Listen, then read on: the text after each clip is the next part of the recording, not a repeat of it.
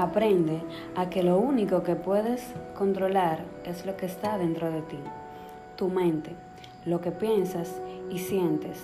Y en todo lo externo no, no controlas, solo influyes. Querer controlarlo todo solo te desgasta y te vuelve dependiente de lo que quieres controlar. En cambio, influir es tu mayor poder. Ay, ya Thank you.